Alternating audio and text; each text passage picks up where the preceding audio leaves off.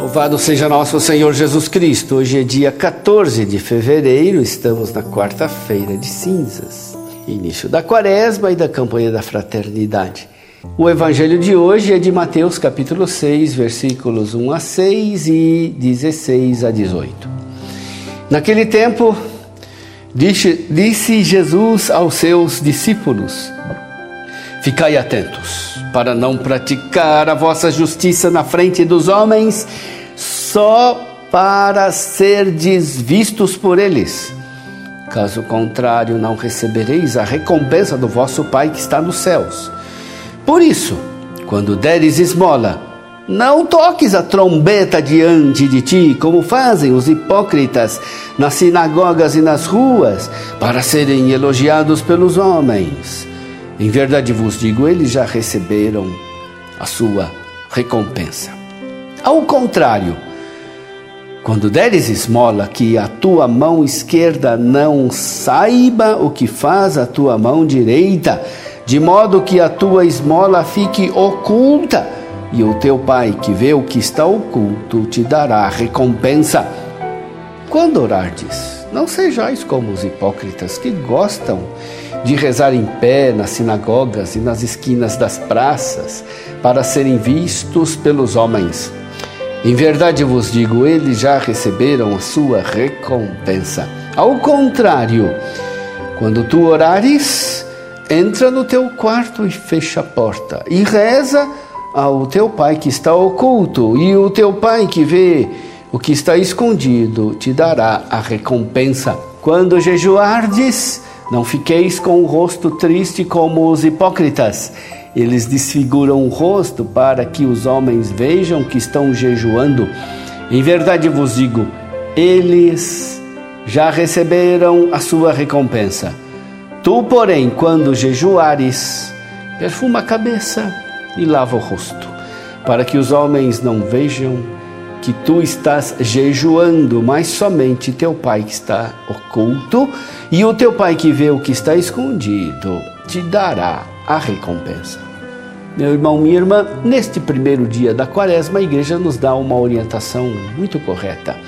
Pede-nos com São Paulo a acolher a graça no momento favorável, a não deixar passar este momento, porque agora, hoje, é o dia da salvação.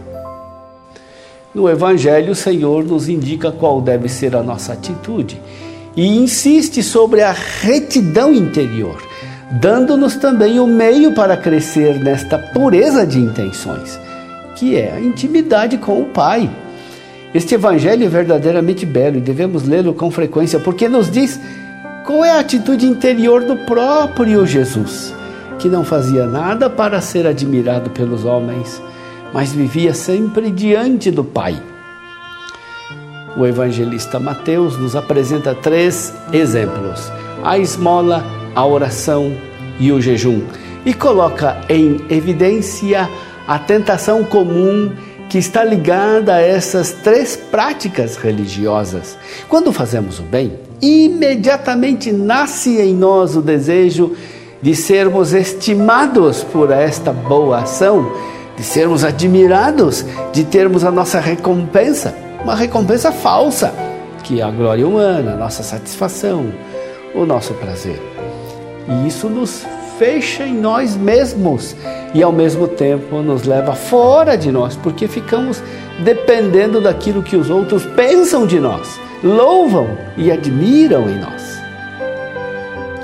O Senhor nos pede que façamos o bem, porque é bem, e nos dá também o modo de viver assim, viver em relação com o Pai para fazer o bem, nós temos necessidade de viver no amor de alguém.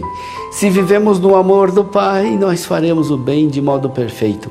Estar cheios desta presença é uma alegria muito mais profunda do que qualquer outra alegria humana. Esta é a recompensa aqui na terra e também a alegria no céu, penhor da glória futura. O Senhor Jesus não tem medo de dizer: O teu Pai te recompensará. Não é egoísmo esperar a recompensa, porque não é procura do próprio interesse, mas busca do amor. No amor há sempre reciprocidade. A nossa atitude nesta quaresma seja, portanto, a de viver no segredo, onde o Pai nos vê, onde Ele nos ama, nos espera. As coisas exteriores são importantes, mas no seu devido lugar. Se podemos fazer pouco, façamos pouco, mas no amor de Deus. Isto vale muito mais do que fazer muito, procurando a estima dos outros. Façamos na oração, na mortificação, na caridade fraterna aquilo que podemos, humildemente, sinceramente diante de Deus.